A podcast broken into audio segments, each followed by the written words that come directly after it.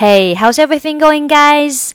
Welcome to practice spoken English with Emily. 欢迎收听和 Emily 一起练口语，我是 Emily。Today we're going to buy a house. So, what will you consider when buying a house? Probably you will consider the price, the surrounding area, the location, the house type, etc.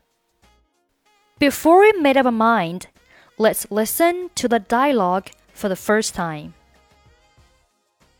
Julia, the apartment I looked at today is pretty decent.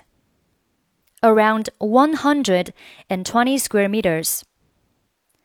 Great! Where is it?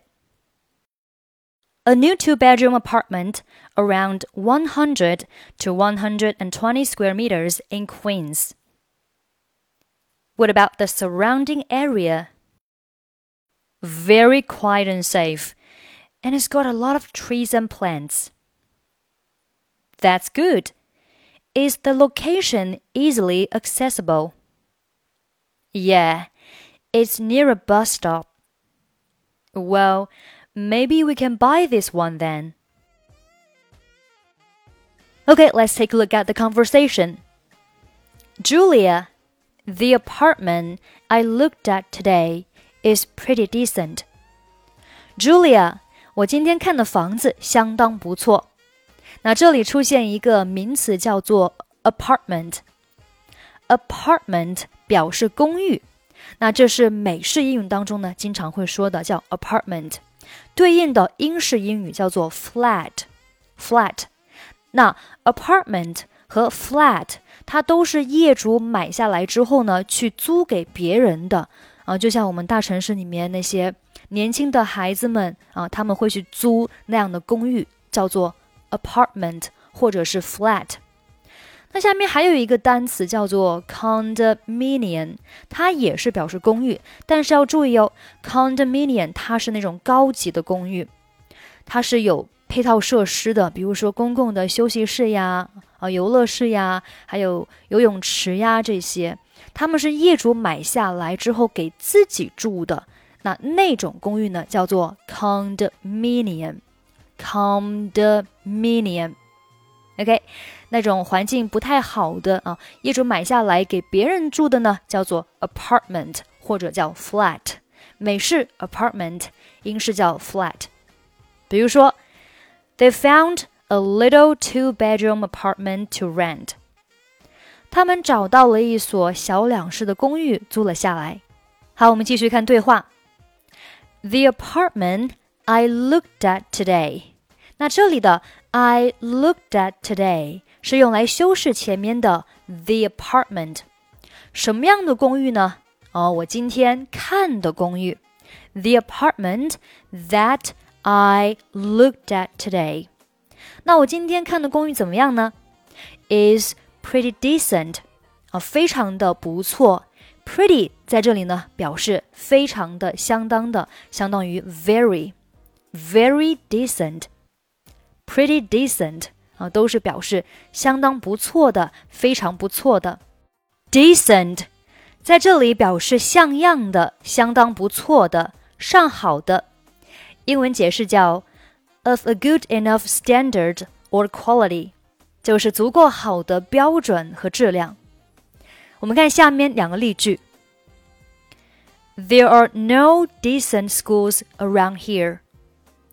这附近没有什么像样的学校，就是说呢，这附近没有什么质量好的学校。I hope that I can get a decent job with a good salary after I graduate from college. 我希望大学毕业后可以找到一份既体面又收入高的工作。那这里的 a decent job 就是指一个相当不错的工作，体面的工作。好，我们继续看对话。around 120 square meters，大概有一百二十平米。那这里呢，平米啊，平方米叫做 square meters。square meters。Great. Where is it? 真棒！房子在哪里呀？这里的 it 指代的是上面的 the apartment 啊，就是你今天看的这个房子在什么地方？Where is the apartment? A new two-bedroom apartment around 100 to 120 square meters in Queens. 这个房子呢是一百到一百二平米，两个卧室，在皇后区的一个新房子。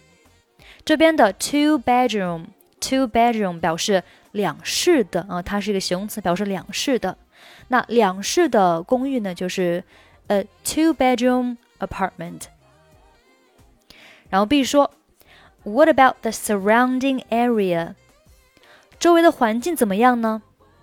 这里的 surrounding area 表示周围环境，surrounding area。A 说，very quiet and safe。quiet 表示安静的，safe 表示安全的，非常的安静又安全，very quiet and safe。And it's got a lot of trees and plants。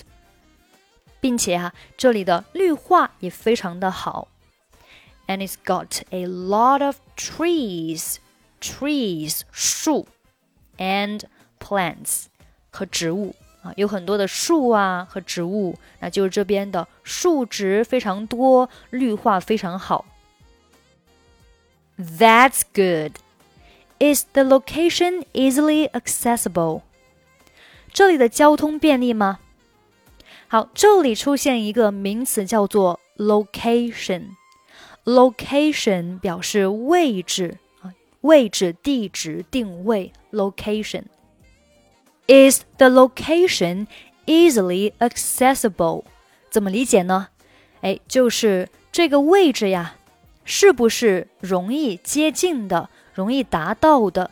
这里 accessible 形容词表示可达到的。可接近的、可使用的，或者是哎表示人容易相处的，accessible 啊，所以呢，is the location easily accessible 就可以理解成哎这个地址容易达到吗？容易容易接近吗？其实呢，你可以换一种说法，就是这里的交通便利吗？Is the location easily accessible？好，我们来看几个例句。The company is moving to a new location. 公司准备搬到一个新的地址。Location 地址。I don't know the exact location of his office. 我不知道他办公室的确切地址。这边的 exact 表示确切的，the exact location 就是确切的地址。The museum is easily accessible by car. 这句话怎么理解呢？ 我们字面上可以理解成，呃，这个博物馆呢，可以呃很容易的啊到达。By car 就是呃开车啊，开车的意思。By car，那你可以翻译为开车呢，可以很方便的到达这个地方啊，到达这个博物馆。The museum is easily accessible by car. 下面 ，Computers are accessible to teachers and students in most school. 在大多数学校，老师和学生都是可以使用计算机的。那这里的 accessible 它是表示可以获得的啊，可以使用的 accessible。好，下面我们继续看对话。Yeah. It's near a bus stop. 是的，它挨着公交车站。Near 表示在什么什么旁边，在什么附近。Near a bus stop. Bus stop 就是公交车站。那这个房子呢，在公交车站的附近。It's near a bus stop. Well, maybe we can buy this one then. 那样的话呢，也许我们可以买下这个房子。Maybe 表示也许，Maybe we can buy this one。 也许呢，我们可以买这个房子。后面的 then 什么意思呢？这个 then 啊，它是表示那样的话啊，或者是这样的话，它是一个承接上文的单词啊。因为上文呢，他说，哎，这个地方啊，它的这个呃环境很好，治安很好，绿化很好，交通便利。然后呢，A B 说那样的话，我们也许可以买下这个房子啊。那那样的话就是 then。这个 then 呢，也可以放在前面，你可以说 then maybe we can buy this one，或者是像这样放在句子的末尾，maybe we can buy this one then，都可以。好啦，这就是我们今天的所有内容。欢迎您关注我们的微信公众号“英语主播 Emily”，参加我们每周一、二、三、六早上九点钟的直播分享。最后，我们再来听一下今天的 conversation。Julia。The apartment I looked at today is pretty decent, around 120 square meters. Great! Where is it? A new two bedroom apartment around 100 to 120 square meters in Queens. What about the surrounding area? Very quiet and safe, and it's got a lot of trees and plants. That's good. Is the location easily accessible? Yeah, it's near a bus stop. Well, maybe you can buy this one then.